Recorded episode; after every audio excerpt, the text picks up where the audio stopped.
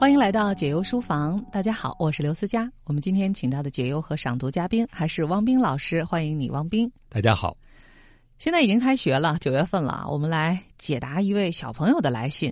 他是一名高中生，他在八月二十二号的时候往树洞里投递了一张小纸条：“哥哥姐姐好。”哎，这辈分对是吧？他说断断续续的听这个电台已经有一年多了，我这是第一次在树洞里写小纸条。今年年初在跨年的时候，家里来了很多人做客，爸爸喝醉了，客人走后，爸爸和妈妈大吵了一架。我呢，一个人躲在屋子里不敢睡觉，眼睁睁的看着钟表走向了零点。我以为自己很快就会忘了这件事。可是，自从这事儿之后，爸爸一旦喝酒，我就连话都不敢跟他说，而且这种恐惧愈演愈烈。我现在只要看到喝醉的男人，就害怕。我该怎么走出这种恐惧呢？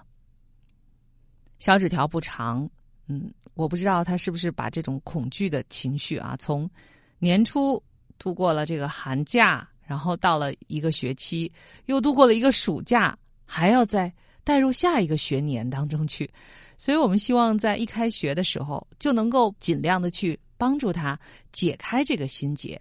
虽然他说的是一种恐惧，就是因为爸爸在跨年的时候喝酒喝醉了以后和妈妈吵架引发的他对喝酒酒醉之后的男人的恐惧，但是我觉得其实这个问题可能没有那么简单。来问问王斌老师。嗯，因为我们会发现这个纸条非常短啊，但在这个很短的纸条背后呢，我们确实感觉到这位题主他所产生的恐惧，好像远远不是来自于一次父亲酒后的失态，而好像是长久以来某种恐惧情绪突然找到了一个，也许是某种投射的对象、某个出口，或者某个线索或者引子。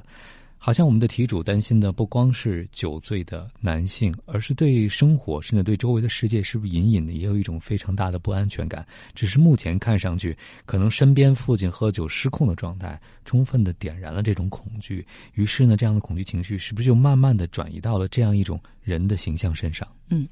实际上，我们在人生当中经常会有恐惧，这个恐惧就像是我们内心的一种报警器啊，就是有一些状态应该是危险的，但为什么它是危险的？这个要说起来，好像是一种可以从进化论里找到依据的啊，就可能在祖先啊，我们祖先的祖先，我们的基因当中就记住了要躲开什么样的人，离开什么样的状况。所以我觉得离醉酒的男人远一点，这本身并没有问题。但是对我们写信的这个小姑娘来说，她却是有的时候会经常在家里遇见喝酒的父亲。那我不知道你的父亲是不是经常也会到一种微醺，甚至于是有一点酒醉的状态。这个概念还是不一样的，因为也经常在家里会有这个男性的家长啊，喜欢喝一点小酒，什么。有叔叔、爸爸，然后爷爷、姥爷都有这样的这个情况，但是有的人的掌控力是比较强的，就是每天喝一点酒助兴而已。有的人呢，可能一喝就容易喝大了，这个和他们自己身处的这种生活境遇啊，他们试图通过酒精来让自己达到的那个状态啊有关。每一个人的诉求是不一样的，所以呢，假如只是。小酌当然是无害的，但如果是酗酒的话，这个问题就不一样了。来问问汪冰老师吧。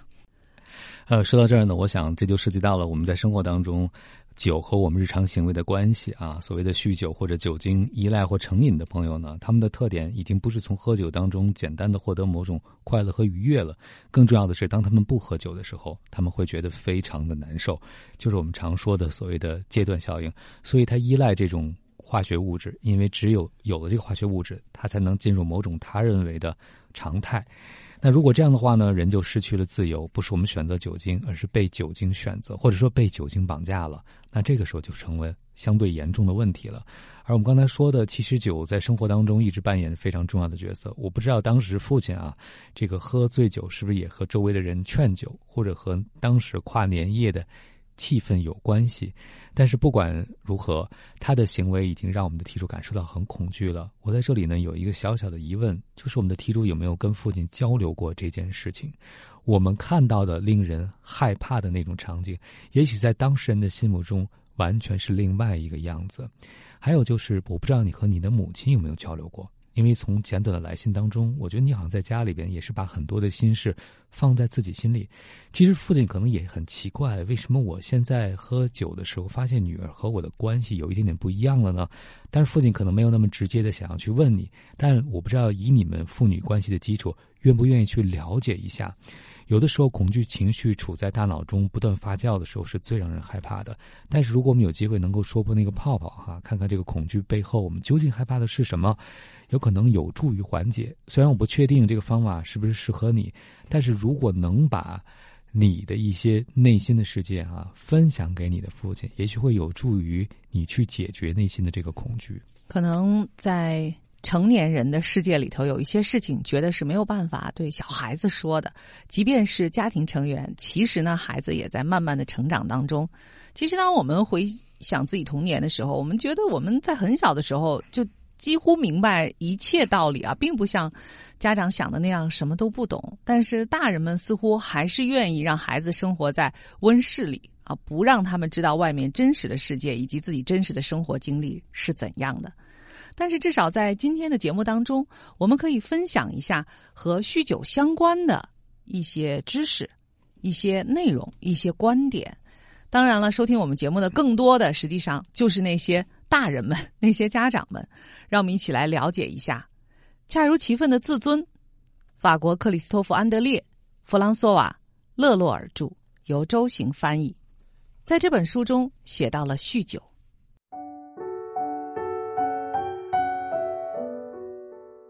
在《小王子》中，安东尼·德·圣埃克须佩里描写小王子某天遇到一个非常不幸的人。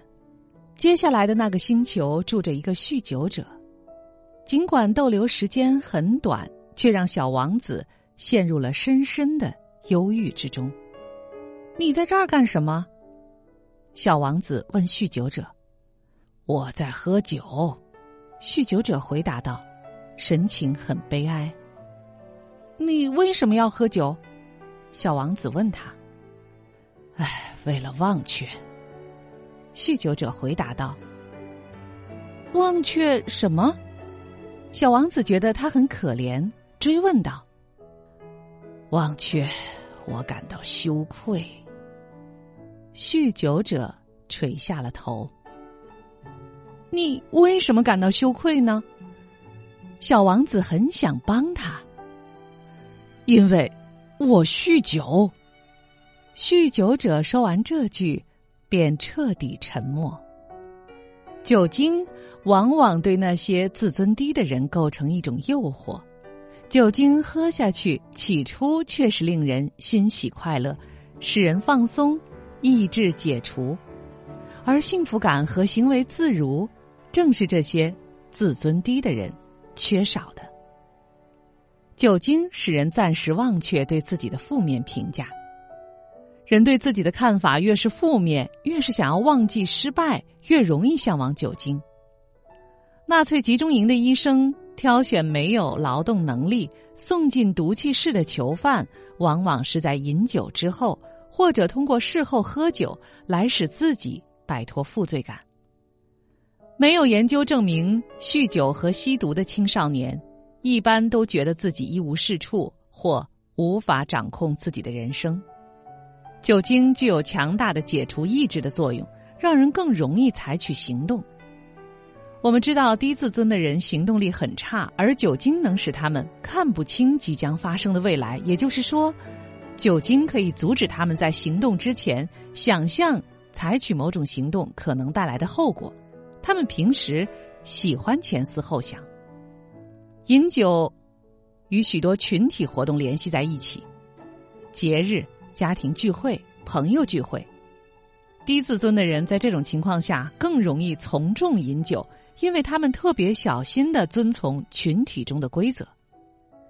有研究表明，青少年在派对中往往会高估朋友的饮酒量，因此自己会喝的比平时更多。与自尊丧失相关的情绪是酗酒问题的警示信号。如果你强烈的感觉到想要借酒浇愁，饮酒之后自觉低人一等或有负罪感，为自己喝醉酒时的言行感到羞愧，饮酒之后想逃避家人和朋友，那么你需要考虑一下自己是否已经进入危险地带。为什么经常酗酒会降低自尊水平呢？某些研究认为，百分之九十八的酗酒者在人生的某个阶段会发生抑郁。以前人们总认为酗酒者因为抑郁所以饮酒，但这个假设并没有被大部分研究所证实。今天我们认为他们的抑郁是由酗酒引发的。酒精导致抑郁的机制有几重：生理机制。也就是神经递质紊乱导致生理依赖，社会机制羞愧感与社会排斥，以及心理机制，也就是自尊降低。大部分长期酗酒者自尊水平低。一位女病人曾在信中向我们倾诉她的痛苦：“我为自己现在这个样子感到羞愧。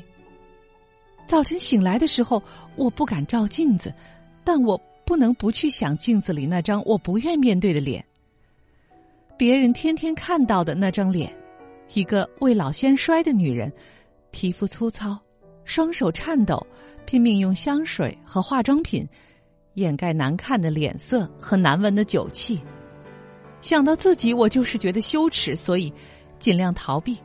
逃避的办法往往就是继续喝酒。多年来，我对我爱的人总是避而不见，因为我无法忍受他们看我的目光。乃至对我说的话。然而，有的研究结论似乎与之矛盾。酗酒者拥有较高的自尊水平，原因也许是酗酒引发的羞愧感，致使酗酒者采取否认和注重仪容的态度。在任何情况下，酗酒者的自尊很不稳定，在不同的时间，尤其是在不同的醉酒程度下，酗酒者的说法在否认和绝望。之间摇摆。可惜，任何一种态度都不是摆脱困境的有效办法。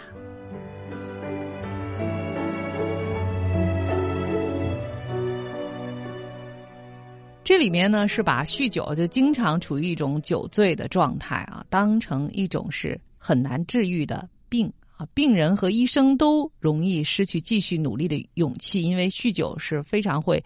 一再复发的，但是我特别想要问这个女生的是，就是是不是他的父亲啊，在这一阶段，因为他没有说到以前啊，是不是在这一阶段，确实在人生当中面临了什么巨大的挑战，或者是在困境当中，所以我觉得也可能你父亲也并不喜欢以这种方式来回应生活，他也并不喜欢每天他见到的你们母女两个人啊，是以这样的眼光。或者是你每天怀着恐惧啊，这样来看待他，但是呢，他就是总是在两种之间摇摆，因为他现在还找不到解决困境的一种切实有效的办法。嗯，所以对当事人来讲，可能是一种自我疗愈、自我医疗，虽然并不成功，但是在暂时好像起到了某种效果。但是对于周围的人，特别是亲人，比如说我们这位题主来讲，他和自己的父亲是父女关系。他和自己的父亲就是一个相对来说比较年少的人，看一个成年人世界的围观的感觉。他并不知道在成年人的内心世界发生了什么，他会把喝酒后的失态怀疑。会不会意味着这个人可能就和自己认识的不一样呢？他完全是另外一个人。你看他在喝酒之后和母亲吵架所焕发出那个状态，让我觉得是不是很多男人都有这样一面，而酒精就是开关，让他们有机会显露这样一面，竟然就带来了一个极大的不安全感。但是就像思佳刚才说到的，就成人世界发生的很多事情对成年人来说是自然的，比如说喝酒，比如说包括夫妻吵架吵得很激烈，但他们觉得我们就是夫妻在吵架，完全不能够。从子女的角度来看，其实父母吵架对有的未成年人就像天塌了一样，而且父母所暴露的那种状态和孩子对父母的期待、对某种性别的期待也完全不符，因为他们只是在那个时候被情绪绑架做了自己。如果这些都可能是酒精脱意志啊，解除了某种意志，让我们自由自在的做了回自己，但是这个做自己的面貌却吓坏了我们的孩子。我想这可能对很多的父母也是一个提醒。反过来呢，我也想告诉题主，随着你逐渐的长大，你会发现没有人是完美的，对吧？不管是你的父亲还是母亲，我们每个人都有自己内心需要去面对的麻烦和问题。所以，当你越来越长大了，越来越能以这种方式去看待的时候呢，你就不会再理想化的认为人应该是什么样子。所谓的善和恶、好和坏，也并不是一条明确的分界线能够界定的。当我们能够更多看到生命的面相，更多接纳的时候，有可能你会发现，你恐惧的是你，你之前恐惧的是因为你的世界被颠覆了，而之后你才会发现，原来真实的世界是个什么样子。嗯，其实我们的题主在来信当中也没有写的非常的具体啊，比如在一次聚会之后啊，父亲在喝酒的时候，究竟是一个人在家里喝的时候多啊，还是可能在外面又参与其他的聚会，然后喝酒的时候多？其实我觉得啊，自从这个新冠疫情爆发之后，好像社交距离啊，以及啊不提倡经常大家聚会喝酒，这已经成为了我们能够接受的一种新的一个常态吧，也是日常生活当中的某一种卫生准则。所以我也不知道你的父亲是否还能够经常有机会去和别人。喝酒啊！另外呢，就是他能不能找到其他的方式，能够让他自己呃有一种情绪得到舒缓的这种感觉啊。当然，喝酒我觉得如果是小酌的话，这也不是什么大问题。不知道到底是在这个家庭当中啊，是否现在也是谈酒色变？因为在喝酒之后，父亲和母亲之间爆发了激烈的争吵。我也不知道是不是还摔了东西啊，让这个女生特别害怕，甚至有一些肢体上的这种冲突。总之呢，可能从此以后，酒就成为了这个家庭当中的一个巨大的禁忌。嗯，但如果能有一种更和缓的方式啊，让大家能够重新的评价自己，也重新的去评价酒，能够善用它的话，可能这个家庭的气氛才能够得到某种缓和。当然，前提是父亲和母亲之间他们的关系啊，并没有因为这件事情而得到根本的破坏。我也看到有的。夫妻有的伴侣啊，就是因为丈夫是真的酗酒，就经常性的这种酗酒，以至于最后夫妻关系走到无可挽回的破裂的境地，这样也有。所以呢，这是需要一个比较仔细的一评估的。可能对我们的题主来说，让自己在一个高中生的这么一种知识水平的状态下去评价自己的父亲究竟是不是一个酗酒者，这有点太难了。所以我们更多的还是希望你能够理解这件事情。你也能够保护好你自己，同时呢，还能够对这个事情、对成年人的世界呢，多一些宽容和了解。对小朋友来说，最重要的就是，我我一提到这个酒，看见喝酒人就害怕，怎么办啊？害怕就躲他们远一点呗。我觉得在外面看见不认识的陌生人啊，喝酒以后，陌生的那种男人，我觉得躲开一点，这终究是没有什么坏处的吧。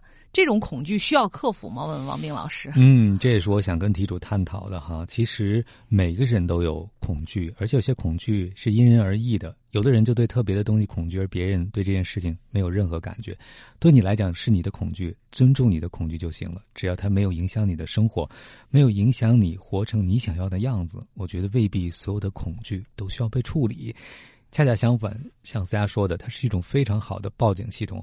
我现在有一个担心，就是题主的恐惧是不是正在影响他和父亲的交流？这是他每天都要面对的事情。就是那一次让我对父亲的印象出现了天翻地覆的变化。现在我已经不知道怎么跟他交流了，因为我猜他一喝酒可能就会失控。我还是建议在你们可以交流的时候，在父亲的状态比较平静的时候，当然你也可以先跟母亲去聊一聊。说说这件事情对你的影响是什么？你期待和父亲达成一种什么样的关系？呃，就像刚才我们所说到的，可能成年人他首先的属性，他也是人，他也会有失控的时候，他也有不能面对和处理的情绪，所以他用的手段可能在他看来很自然，但是却给周围的人，特别是子女，造成了困扰。我想这可能也是家人之所以要沟通和交流的原因，因为每个人版本的家庭生活都带有自己的。角度也带有自己的解读。当我们能够去谈这件事情的时候，可能这个禁忌，哪怕爸爸还在喝酒，但你不会把这么多的恐惧投射到这件事情上，所以这里面核心的一点可能还是随着你长大，我们每个人可能都会经历过不如意的父母给我们带来的心理阴影，但这不是人生的全部。也许经历这样的成长，你能从这段关系当中收获属于你的部分。我不是说这一定是件好事，只是我在想，你能为自己做些什么？不一定是摆脱阴影，而是基于这样的恐惧，想想我是不是可以尝试主动的交流。或者刚才思雅说的，我能不能更多的了解这个背后究竟在发生什么？我能不能想想在这个家庭当中如何获得安全感？比如说，你和母亲有交流过吗？嗯，其实我更多的也是感觉到了我们的题主在这个家庭当中可能是一种深深的孤独啊，他可能这种恐惧的情绪没有办法去处理，不知道跟谁说啊，憋了这么久，听了我们的节目断断续听了一年多啊，最终才决定给树洞写小纸条。所以呢，透过这张，其实。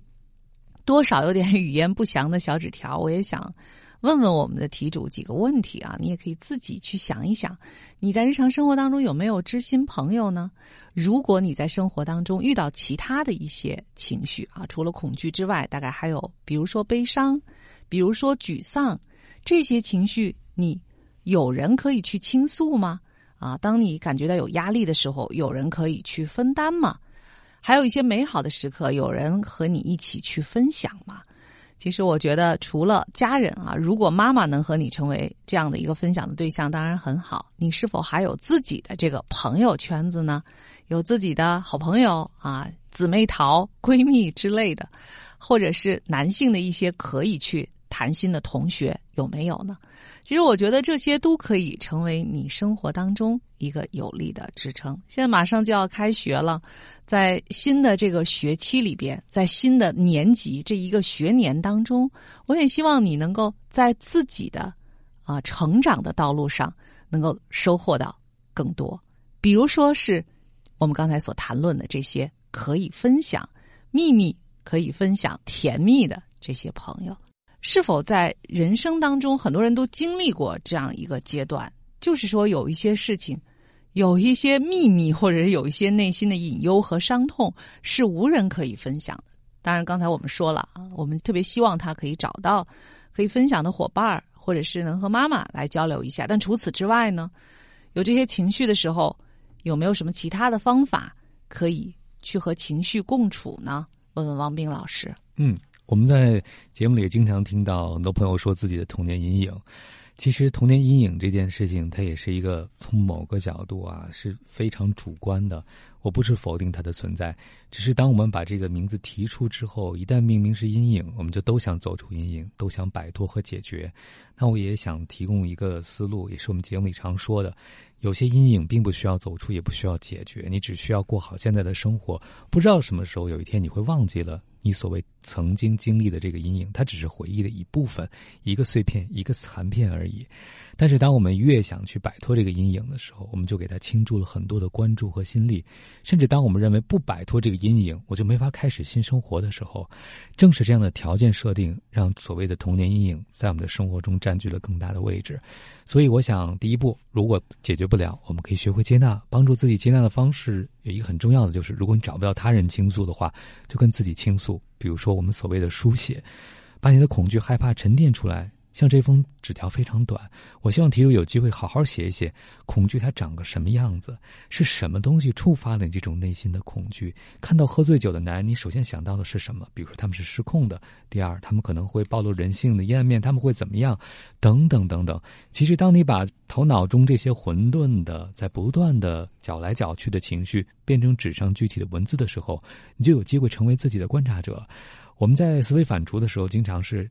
这杯水中的泥沙还没有沉淀，就不断的搅动它。而通过写作的方式，我们可以让它慢慢沉淀下来。我记得小的时候看的动画片啊，里边经常有一些魔法药水，喝了之后，砰之后就变成另外一个。我觉得现在回头想想，有没有可能就是酒精？喝完以后，以为自己就变成了另外一个人，有了另外一重人格。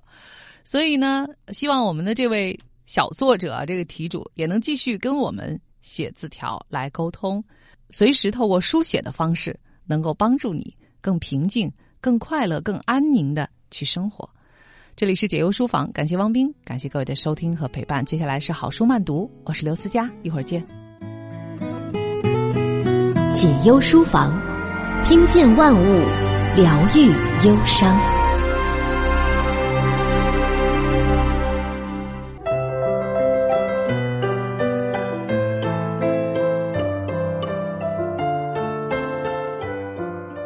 迎继续收听解忧书房，我是刘思佳。在今天的好书慢读中，为您分享《三杯茶》，作者美国格瑞格·摩顿森，大卫·奥利弗·瑞林，由黄玉华翻译，严冬冬教译，吉林文史出版社出版。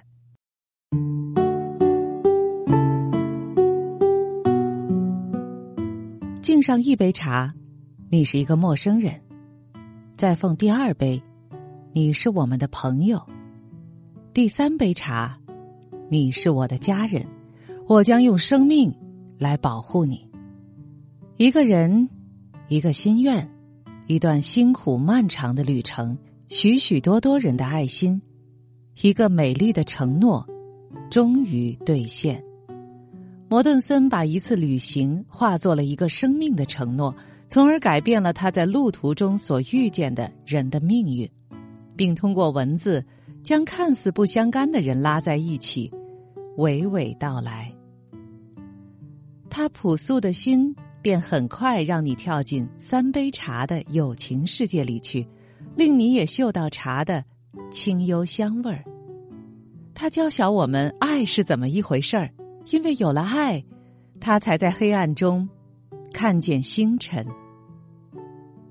这是一趟非比寻常的旅程，在这旅程上，不仅有他的脚步，也可以有你我的脚步。我们愿意与摩顿森一起结伴同行吗？对很少知道中亚生活的人们来说，这是扣人心弦的第一手报道。三杯茶就是那个有关承诺的故事。一个人，一个承诺。一段辛苦漫长的旅程，许许多多人的爱心，一个美丽的承诺，终于实践。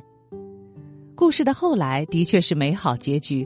在过去的十几年内，摩顿森总共在巴基斯坦、阿富汗及喜马拉雅山区盖了不止一所，而是六十余所学校，特别是能让女孩子上学的学校。如果您也被这个承诺故事感动，请将这本书推荐给。您的学校、图书馆、朋友吧。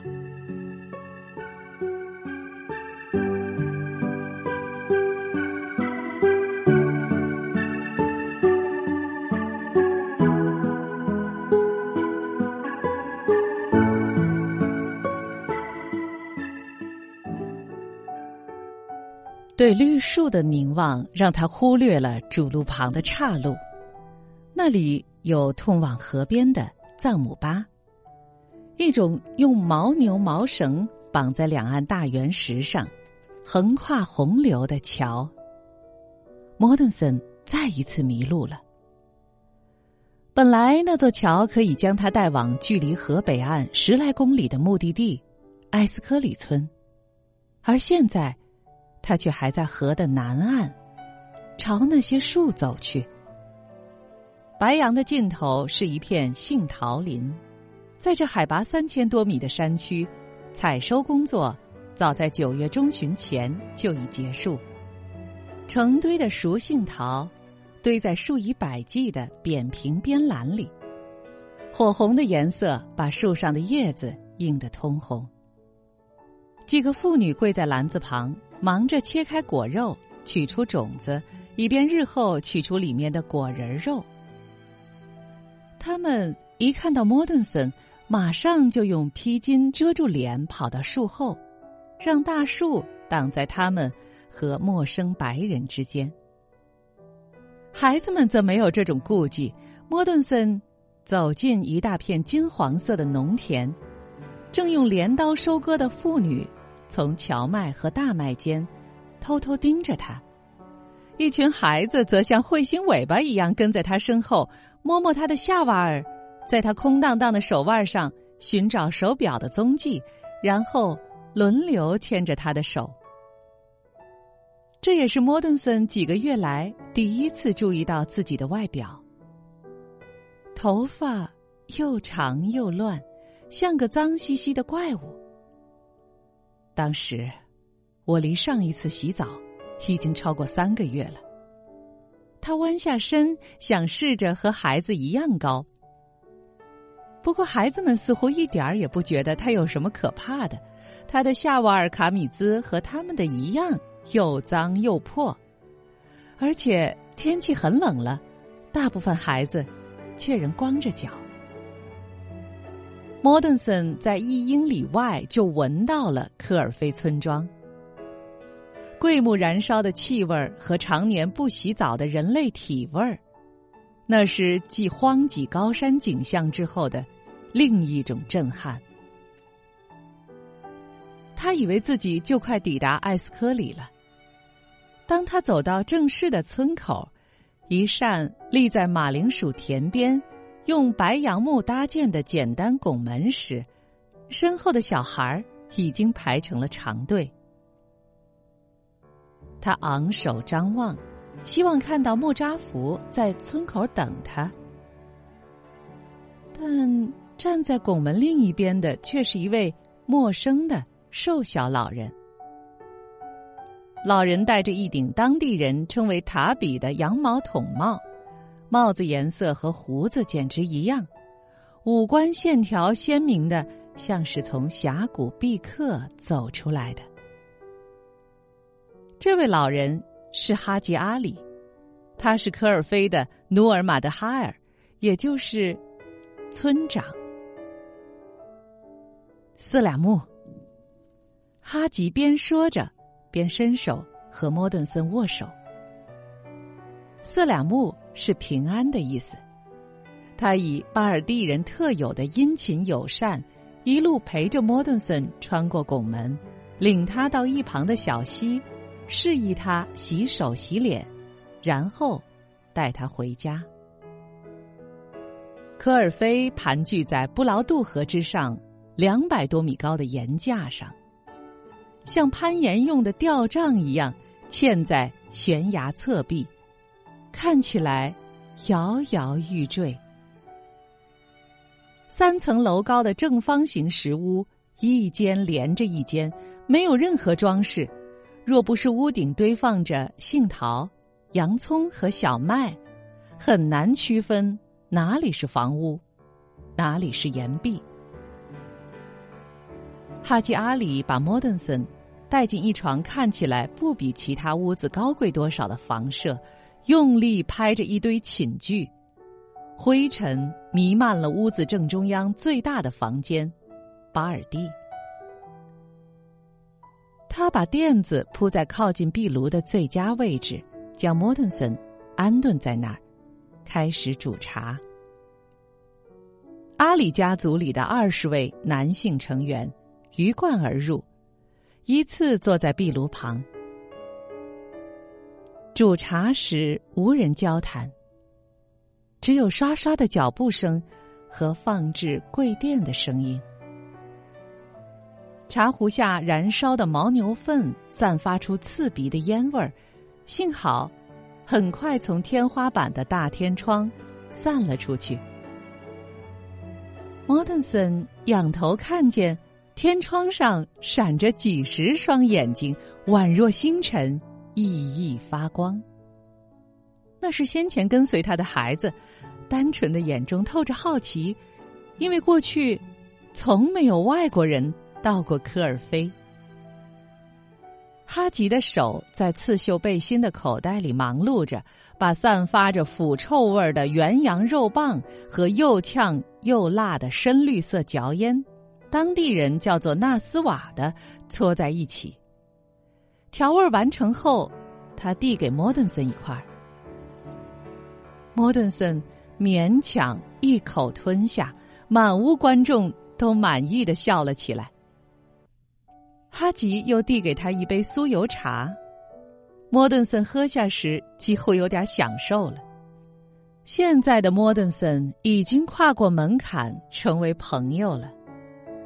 族长往前靠，把长着浓密胡须的脸直探到莫顿森面前，说：“齐赞嘞。”那是一句外地人一定要懂的巴尔蒂话，意思是：“怎么回事？”操着不甚熟练的巴尔蒂话，加上比比画画，莫顿森告诉那些全神贯注盯着他的人们，他是个美国人，来攀登乔格里峰。这引起听众一阵赞赏般的窃窃私语。他生病了，身体虚弱，历经艰难来到艾斯科里，想找一辆吉普车去离这里约八小时路程的巴尔蒂斯坦首府斯卡都。先前漫长劳累的行程，加上绞尽脑汁的说明，用尽了他最后的气力。现在，温暖的炉火，柔软的垫子，陌生人的友善和关心，还有一路上拼命压制的筋疲力竭，终于淹没了他。他倒在了舒适的睡垫上。梅特艾斯科里，不是艾斯科里，哈吉笑着说。他指指脚旁的地面，科尔菲。哈吉的话让摩顿森像弹簧一样挺起了身体。他从没听说过科尔菲，尽管他读过所有卡拉昆仑山脉地图，甚至仔细研究过其中的几十张，但他确信从未看到过这个地方。他强打精神，解释自己必须赶到艾斯科里去见一位叫穆扎福的人，一个身上扛着他所有财产的人。哈吉有力的手紧抓着客人的肩膀，把他按回枕头上，又把略懂西方语言的儿子塔瓦哈叫来做翻译。今天走到艾斯科里，不去，大问题，半天多。辛苦路。除了没有胡子，塔瓦哈简直是他父亲的翻版。印沙安拉，明天，哈吉阿里派人去找穆扎福。现在，你睡觉。天色渐暗，哈吉站了起来，挥手赶屋顶上的孩子回家。壁炉旁的人群也渐渐散去。虽然焦虑满怀，对再次迷路感到十分沮丧，心中满怀孤独无助的感伤，摩顿森最后还是放弃和这些思绪抗争，任自己沉沉睡去。